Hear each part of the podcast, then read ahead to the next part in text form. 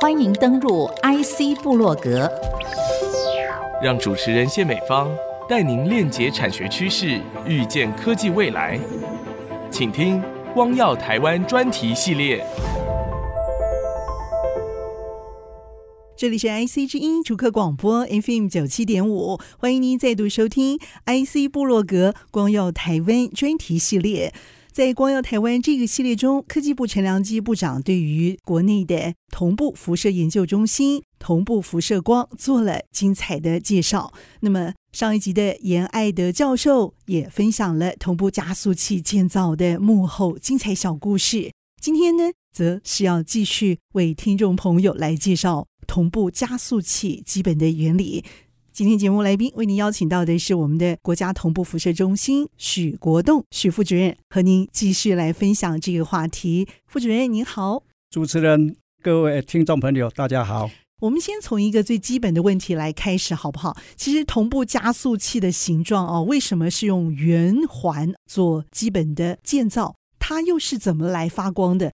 我们先从发光原理开始好了。譬如说，我们爱惜之音，我们在录音室里面录的音。然后传送到这个发射台，发射台然后再上这个九十七点五 Megahertz 这个载波以后，这个信号就送到天线。然后因为你信号送到天线，天线上面的电子就会随着这个信号摆动，摆动它就会产生电磁场，然后电磁场它就会辐射出去，这个是一种电磁辐射。那但是因为天线里面的电子是束缚在这个天线这个金属里面，来回摆荡，辐射出去。那我们加速器发光的原理，是因为我们那个电子哦是自由电子，是没有被束缚在一个金属体里面的。那当有加速度的时候，我们从静止，然后开始速度慢慢提升，用什么电场加速之类的东西慢慢提升，然后它就开始慢慢产生辐射。那基本上它的辐射的图形哈是属于那种甜甜圈状的。好，那电子的速度慢慢的增加，在接近光速的时候，它因为相对应效应。它整个那个形状会变成类似圆锥状的，会往前辐射出去。如果你电子经过转弯的时候，它就从切线方向出去，这个就是所谓的同步辐射光。同步辐射光基本上是这样产生的。那我们同步光事实上发展从早期到现在，在一九四七年第一次发现，在同步加速器里面发现的，所以它的命名叫同步射光。后来经过演进哈，在一九七零年代哈，后来发现同步辐射光很有用，是在那个时候，那个时候有高能物理的加速器嘛。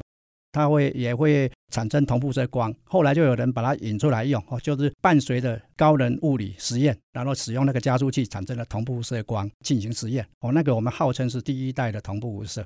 后来在差不多八零年代就有专属的同步无射加速器被设计出来。那时候设计的话，哦，当然放光主要是靠这个电子转弯，就是所谓的转弯磁铁、偏转磁铁放光。但是一般来讲，这个加速器，哈，刚刚主持人提到了所谓的是一个圆环。但事实上，这个是假象。刚开始发现同步辐射的时候，它的确是一个圆环。那后来你为了要把光引出来嘛，所以事实上是一个多边形。总体的形状是一个圆环，但是仔细看的话，会发现它其实是多边形的。哎，是是多边形的。Okay. 圆环是因为它比较容易可以做一个弯角的处理，以至于这个光可以截取吗？哎，是没错，哦，真的是这样。OK，它这样子做了一个多边的一个转环的一个设计之后。我们可以把这个光去 catch 出来，因此也可以做多方的应用，好像是一个呃圆环的一个补光器一样啊。我把它暂时的绑在这个圆环的跑道里，但是我需要用的时候呢，我就可以在它一样跑的高速的这种速度里头去 catch 出来，甚至把它导引出来到我要应用的地方去，对不对？但是这个部分它怎么又会主动发光？可是这个东西怎么能够继续发光呢？它循环不息吗？它不会停下来吗？同步射加速器光源哈，我们通常称它为储存环，就是把电子储存在里面。放光的时候会损失能量，当然我们需要有那种补充能量的装置，所以我们里面会有高频系统、高频枪，用高频枪产生的交变电磁场，损失多少那就补充多少。所以那个在我们同步加速器光源里面，它能量是维持一定的，然后光是源源不断的一直放出去，光的量是一定的，对不对？缺失的时候。就是您说的这个磁铁吗？这个储存量的东西，它可以继续释放吗？对，等量的释放，因为它一转弯有加速度，它就放光。原来如此，是从什么地方字体发射出来？加速器里面哦，我们通常放光有两种元件，一种叫做转弯磁铁，哦，就是这种切线这样转弯它就放光。不过一般来讲，我们这个台湾光子源基本上是属于第三代的先进加速器，放光除了这个转弯磁铁放光以外，哈，其他的是所谓的所谓的插件磁铁。插件磁铁是至少把那个转弯的动作变成扭摆型的，就是我们一般转弯就是只要磁铁 SN 级。然后这个有磁场的话，哦，电子荷电力，这电子过去就会转弯。但是我们是用交变这个交替的，就是 S N S N S N，这样它的极性就交替，然后排列。所以电子过去的时候，它会像蛇形，它会扭摆。然后放出去的光的特性，我们还可以控制它。事实上，我们这个插件磁铁还有两种，一种所谓真频磁铁。增强放光的高能量推哈，然后另外一种英文叫做 undulator，实际上它也是牛摆的意思。OK，我们这个叫做聚频磁铁，它这个放出去的光哈，不同磁极放出去的光，它会产生建设性干涉。你可以选择在特定的波长放光，嗯，那对后面的用户很有用，而且光也可以强很多。OK，不同的波长就会带出来不同的光，对不对？我们第一个想到的就是红橙黄绿蓝靛紫，对于不同的物理的元件特性。就可以做不同的测试，知道它是什么样的物质，产生什么样的一个无限量的想象的空间跟应用。是前面几集应该谈过很多的嘛？哦，是那因为不同的研究，它需要不同能量的光，从这个红外线哈，一直到这硬 X 光，整个频谱是涵跨，所以它几乎所有光的一个涵跨，就是看我们设计者在幕后怎么样做设计跟改变。看那个使用者他需要哪一种能量的光，他就把那个光取出去。所以我们的光束线后面的那个实验站，它的设计就有各式各样不同的设计。那这个光能量永远不灭吗？只要不断电的话，它永远不灭吗？没有，当然我们有一定的运转时程啦。一般来讲，就是我们一次开机大概就是用一个礼拜到两个礼拜啊，不停机啊。Okay. 对用户来讲哦，对研究者来讲哦，他不希望他的实验被中断啊。但是我们的机器有时候要维修啊，一星期或者两星期会停机一下下。我跟一般人一样，听到辐射这两个字哈，会想到核能辐射的问题，会有一点点心里头怕怕的。那么今天借这个机会，也要请我们的许富帮听众朋友也帮我解惑了。同步辐射的辐射会不会有危险？那么跟自然界的辐射会有什么相同或是不相同之处？我们自然界的辐射很多，像阳光也是辐射嘛，哈。然后像这个里面日光灯，这个也是辐射嘛。然后像柜台的那个天线辐射出去的电磁波也是辐射。那我们一般来讲，辐射哈可以分成两大类，一种叫做游离辐射，一种叫做非游离辐射。像这种无线电波啦、四 G、五 G 这种手机的这种基地台电磁波的辐射哦，属于那非游离辐射。嗯嗯。哦，非游离辐射一般的损害很小，那有些是心理层面的问题。那我们现在谈到游离辐射，游离辐射就可以让这个原子跟电子分离的。游离辐射会一般的伤害，像我们一般的 X 光，你去医院照 X 光的话，都要到一个屏蔽屋里面，那个是属于游离辐射。刚刚谈的，一般来讲说，谈到核能辐射还有同步辐射的辐射，因为能量比较高，它是属于游离辐射。但是，一般核能的话，一般来讲都是核子反应嘛，譬如说分裂的反应炉，或是核融合的反应炉，它产生的核种出来。但是核能辐射有个高强度。而且出来的那个核种，就是产生它核反应以后的产品哦，它的生命期很长，是几千年、几万年到几十万年的核废料，非常不容易处理，所以大家对它害怕是有道理的。但是也不代表不能处理。当然，现在大家谈核色变了哈，那这个大家都要努力。至于说同步辐射的辐射哈，同步加速器因为是电子加速器，在加速器本体里面哦，辐射是蛮强的。但是因为我们外面有一个屏蔽体，屏蔽住。是，基本上那个辐射在屏蔽体外面，基本上它是背景辐射。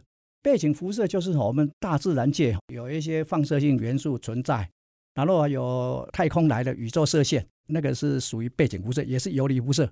嗯，它那个量很低，那一般来讲是对人类的健康还不至于产生太大的问题。同步辐射它基本上是没有这一方面的问题。去医院里面照 X 光。照射的时候，被照射的人在里面嘛，对、哦，然后操作员也是要在一个屏蔽门外面嘛，才有办法使用嘛。那、嗯、基本上呢，对人类还 OK 啦。嗯，哦，比如说你你到机场去哈、哦，也要照 X 光啊，很多场合要照 X 光，虽然不要照是比较好啦，但是基本上没有什么危害啦。嗯、我们同步射加速器哈、哦，在我们的研究中心里面哦，事实上只有加速器部分哈、哦，跟那个光束线部分哈、哦，有游离辐射的存在。那基本上我们的屏蔽墙哈。都有足够的屏蔽防护。基本上我们在我们人的工作区域或是科学家做实验的地方，基本上那个是跟背景辐射是一样的，基本上是不用担心的。今天邀请的是同步辐射研究中心的许国栋副主任，在节目上半段和我们分享了同步加速器它发光的重要的这个原理，还有它健康的隐忧，其实是不需要过度担忧的。那么我们先休息片刻，稍后再回到节目当中分享其他的话题。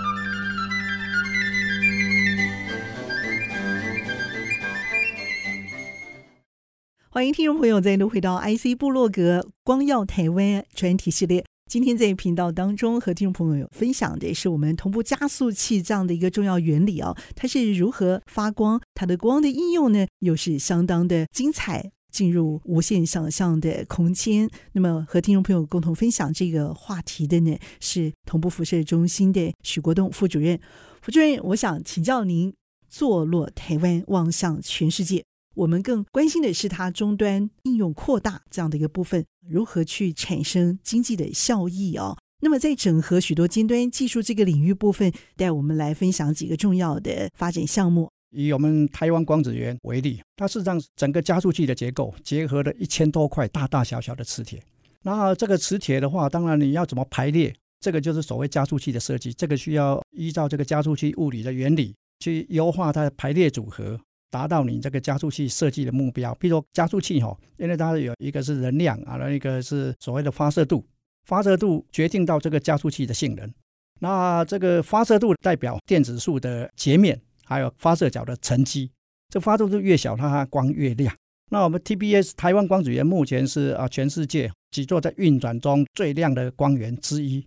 这个在设计的时候，这一些大大小小的磁铁，最主要是把那个电子束。三十亿电子辐射的电子束局限在一个近似圆形的轨道里面在运行，然后发出同步射光。不管是转弯啦，还有聚焦啦，还有一些轨道修正之类的东西哈，这个需要磁格排列，需要非常谨慎的安排，还要去优化它。这个是属于这个加速器设计部分，这一部分就已经是需要用一些尖端的技术去做这一块。大大小的磁铁，实际上这个磁铁每一块哦，产生磁场的均匀度。比如说，我们磁铁有二级磁铁、四级磁铁，还有六级磁铁，还有一些其他各式各样的磁铁的话，哦，它还有除了均匀度，还有梯度，它们控制的精准度都要比万分之一还好，这个就相当精准。一般的用途是不太需要，但是加速器这一方面是蛮在意的。你这个准确度万分之一是什么意思？譬如说它的场，它的变化量。变化量要非常非常的低，对不对？哎，是是是是。嗯、OK，所以可以越精准的抓到这个要的角度。好，是。然后怎么把这个磁铁排列成一个环状的磁铁呢？而且它控制的机械的准确度哈、哦，要到达大概头发的差不多五分之一左右。我们头发大概是八十微米，嗯哼，哦，大概它的五分之一大概就二十四分之一五分之一左右，大概二十微米左右。嗯，它准确度要排的这么精细哈，是啊，这个也很不容易，这个要很好的哈支架，还有它的准值技术。换句话说，我们可以让这个光精准的射程啊，射出去到应用的领域或范围，是就是因为靠这些大大小小的，您说有上千个磁铁来做排列组合，对不对？是。是 OK，这个精准度的设计越巧妙。误差值越低，它就能够做越精准的性能，性能越好的加速器，性能越好的加速器，所以这才需要这么多大大小小的磁铁嘛，对不对？这是设计的问题，对，太好了，太好了。当然加速器大，它磁铁就多了；加速器小，它磁铁就少了。这是这是设计的问题了。它的发射度多少要定义好，然后电储存电流多少，那是先有一个目标，然后再去设计的。太好了，其实你不觉得这是啊，所有的我们的高科技产业里头最有吸引力的一道光吗？不是这些磁铁的话，这些光没有办法被精准的去捕捉，而且做应用。磁铁在加速器里面非常重要，还有其他相关的那种尖端技术的使用哈，所以我们台湾光子源使用超导高频系统，它有超导高频枪。当然，台湾这个没有超导材料这个产业啦。当然，这个超导高频枪是从日本引进的啦。但是超导高频枪哈。它的需要低温的环境，然后需要去控制它的一些操作的参数。超导高频枪需要哈打进那个高功率，然后里面高功率的控制啊，比如说高频枪哦内部的电场的强度，还有它的相位，需要非常精细的控制。这个都是我们同仁自己要去完成它的。然后运转操作要让它可靠。我们目前台湾光子源哦，应该是世界上我们的超导高频系统运作最顺畅的哦，最可靠的。嗯超导高频哦，这个部分我们也来了解一下啊、哦。这个纯粹是要做补充能量用的，补充这个损失，因为放出同步之光损失能量的电子，然后把能量补充回来，让它储存在这个加速器里面的。是，就好像我们需要睡眠一样啊。那这个部分，您是不是还有其他的项目要介绍？还有啊，我们在 IC 之音隔壁的工研院，我们有那种磁铁电源供应器，是委托他们做的。哦，两侧两侧中心，哎，对，我们有相当多的那种小电源供应器，是委托他们做。一般我们在产业界用的电源供应器，哦，不需要太精准，可能千分之一的准确度就够了。哦，但在加速器里面是要比万分之一好。委托的工研院哈，我帮我们做了很多那种 ppm 等级的哦，这个电源供应器标准很高，等级加速器需要，别的行业比较没有这个需求，特别的行业才需要。所以差之毫厘，谬以千里。我想台湾同步加速器有一个重点呢，其实蛮有意思的。我们并没有建造昂贵的高能量同步加速器。确实可以运用中能量的加速器，就发射出极高亮度的同步辐射光，而达到世界最亮这样的一个成就啊！只有你们能够办得到，这是如何办到的？这个哦，我解释一下，为什么选择建造中能量的加速器呢？这个理由是这样的哈，因为我们大部分的使用者，大部分的科学家在台湾哦，我们大部分的科学家从软 X 光一直到硬 X 光，大概是属于这个区域。如果是能量比较高的，那个造价很高，非常高。然后能量低的话，没办法放出哈能量比较高的硬 X 光，所以这个中能量是一个折中的选择。所以用这个中能量的同步加速器光源呢，它可以满足大部分的用户的需求。当然比较特别的还需要其他的了。在日本有一个叫做村巴，在那个基路也是一个同步辐射加速器，它是比较高能量的加速器，但是那个建造费用很高。那我们在台湾哦，为了满足大部分的用户需求，我们选择中能量。那当然这个也跟建造经费也有关系啦，这个是我们可以 manage 的经费。然后还有另外整体营运的成本，中能量是对我们是最合适的。是。那至于说全世界最亮，这个我们当初机器设计的时间点大概在二零一零年前后，那时候我们设计是采用全世界最好的技术，然后去设计一些加速器。那我们当初设计的时候，这个发射度哈已经是排行到全世界很前面了。通常我们亮度是指单位时间、单位啊面积，然后单位张角、单位的平宽里面放出哈多少光子哦，是用这个当单位的。这个当然跟发射度有关系，如果发射度越小，它亮度越高。然后当然这个需要很复杂的这个加速器哈物理哈，就是刚刚提到了那个一千多块磁铁，需要去优化它的排列组合。整个当然建造的工艺技术啊，这个要求很高。这个整个机械的精准度、尺寸的精准度要小到头发的大概四分之一左右，才有办法达到这种亮度。这过程当中一定有一些你难忘的小故事，经历过低谷或者是关卡，看到隧道尽头的那道光这样的一个过程。建造的时候，同仁相对的都很拼哦，因为我们那个地方很小嘛。后来是那个陈建德院士嘛，他想到一个办法嘛。就把我们目前有一栋建筑罩住，因为要盖一个五百米的，我们那个地方那个 site 不够大，他后来就把整栋建筑包起来。但是问题又来了，因为我们有一座在运转中的同步加速器，我们原本那个地方那个是训练中心嘛，那个新兵训练中心嘛，那个是有坡度的，嗯哦，那有高低落差。但是我们像现在新的台湾光子源哦，它整个那个地基就比那个旧的低，所以它开挖。一开挖以后哈，又碰到另外一个问题，软弱地质啊，是因为那里原本是哈有一个地方是那个营区的那种填垃圾的地方，然后比较软。哎，后来我们就是上面铺的那种那种一米多的水泥，这样解决。因为我们加速器需要非常稳定，电子柱需要震动，整个加起来要小于一微米，一微米大概就是我们头发的百分之一而已。那后来我们建造完在试车的时候，要碰到另外一个没有预期到的问题。我们真的难就是把我们的低能的电子数一百五十哈乘上十的六次方那个电子伏特的电子加到三十一电子伏特，这个加速器碰到一个问题，一试车的时候一直试的不顺，电子哦要在里面加速，加速到三十一电子伏特才有办法促进我们的储存环。但是一开始加速的时候，它能量一直提升不上去。啊，后来找到原因了，是我们的那个真空腔，那个是不锈钢的真空腔，因为没有退火，它有一点残存的磁力。那个磁力是因为加工来的。这个退火以后，问题就很快解决了。什么是退火啊？退火就是拿到高温，材料特性就晶相会变了，可以把那个磁力消除掉。哦，残存的磁力消除掉。所以学到宝贵的功课。哎，是是，学到很多东西。我一想要，包括研究同步加速器本身，或是要加入周边实验室的这些年轻的科技人，哈，那些潜力族群。您会提出什么样的建议？因为他们可能都是像您当初一样啊，想要进入这一行的人。你会怎么建议这些年轻人？事实上，哦，加速器的应用相当多，加速器很多种。国家同步这个东西是光源，是同步加速器光源。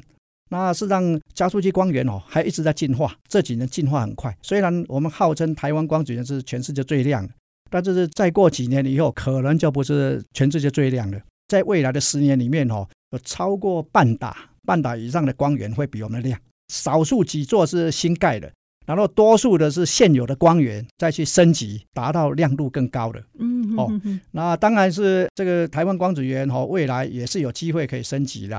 哦，这个是其中一个啦。那另外一个，除了光源以外，现在全世界非常红的哈是自由电子雷射，自由电子的雷射的建造的使用，这个也全世界很多国家有这一方面的活动。还有另外一个哈，产生这个 EUV，其实外光在这个半导体制程里面是蛮重要的。